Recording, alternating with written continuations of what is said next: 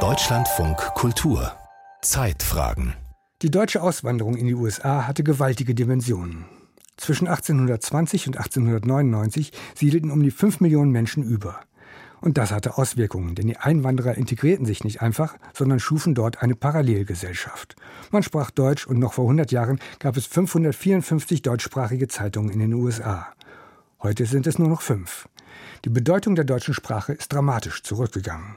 Aber es gibt noch ein paar Flecken im Osten und im mittleren Westen, wo sich einzelne kleine Gruppen um die Erhaltung der Dialekte bemühen und Wissenschaftler die untergehende Sprache dokumentieren. Suzanne Hogan und Christoph Drösser berichten. Ein Prosit, ein Prosit, der Gemütlich. Dieses Lied wird in Deutschland bei vielen Gelegenheiten gesungen.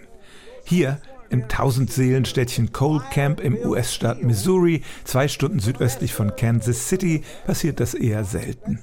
Es ist einer der letzten Flecken der USA, in denen noch die deutsche Sprache gepflegt wird.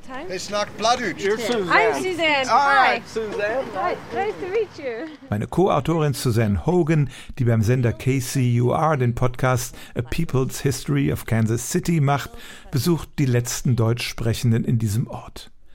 Neil Heimsoth, der diese Gemeinschaft zusammenhält, begrüßt sie herzlich. Mit dabei der emeritierte Professor Bill Keel von der University of Kansas. Er hat in seinem akademischen Leben akribisch die deutschen Dialekte protokolliert, die in Kansas und Missouri gesprochen werden.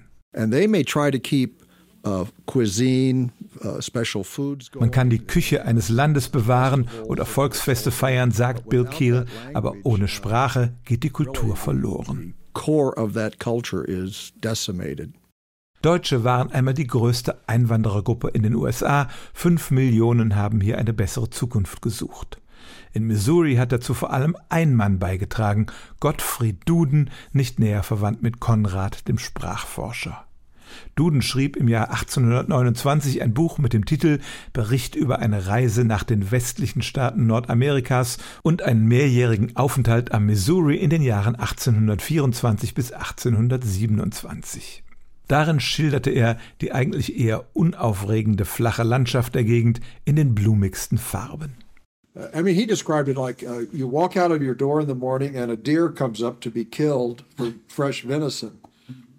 Er beschrieb es so, als würden sich die Rehe dort freiwillig als Wildbret zur Verfügung stellen, sagt Bill Keel, als herrsche ewiger Sommer und als sei das Land ungemein fruchtbar.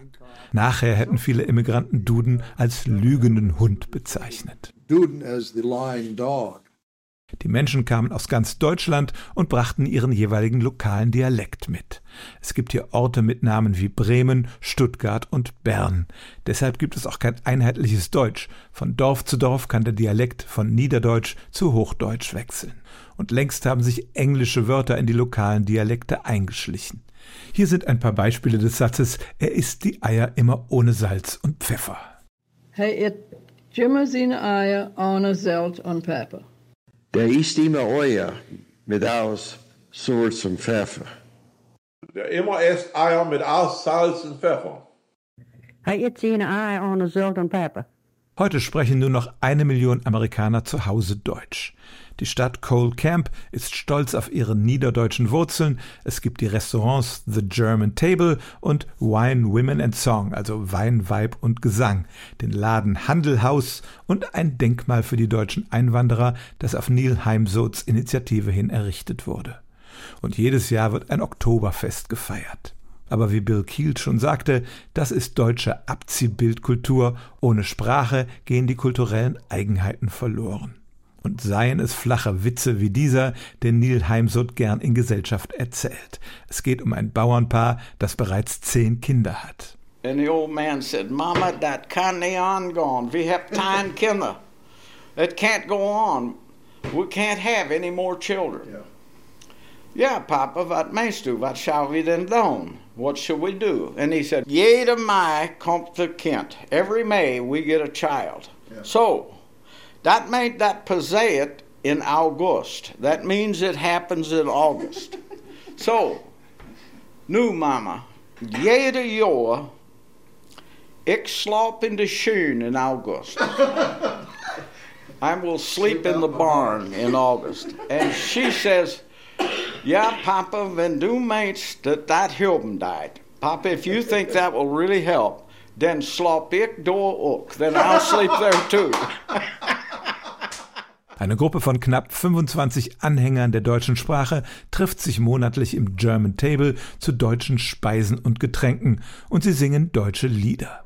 Etwa die Nordseewellen auf Plattdeutsch, die Nationalhymne von Cole Camp.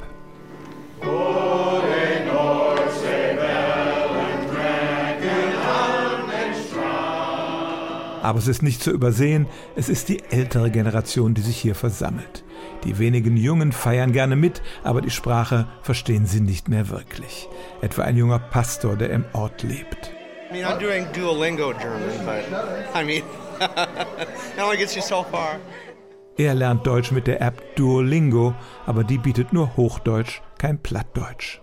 Auch Bill Keel, der Professor aus Kansas City, ist längst pensioniert.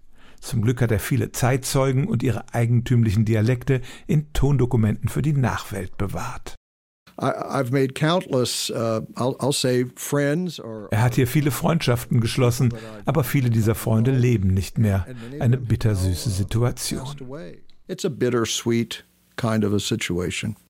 Neil Heimsohl pflegt die deutsche Sprache, aber seine Kinder sprechen sie schon nicht mehr. Eine Gemeinschaft gibt es noch, die ihren deutschen Dialekt auch an die jüngere Generation weitergibt, die Amischen, eine Sekte, die sich aber von der Umwelt weitgehend abkapselt.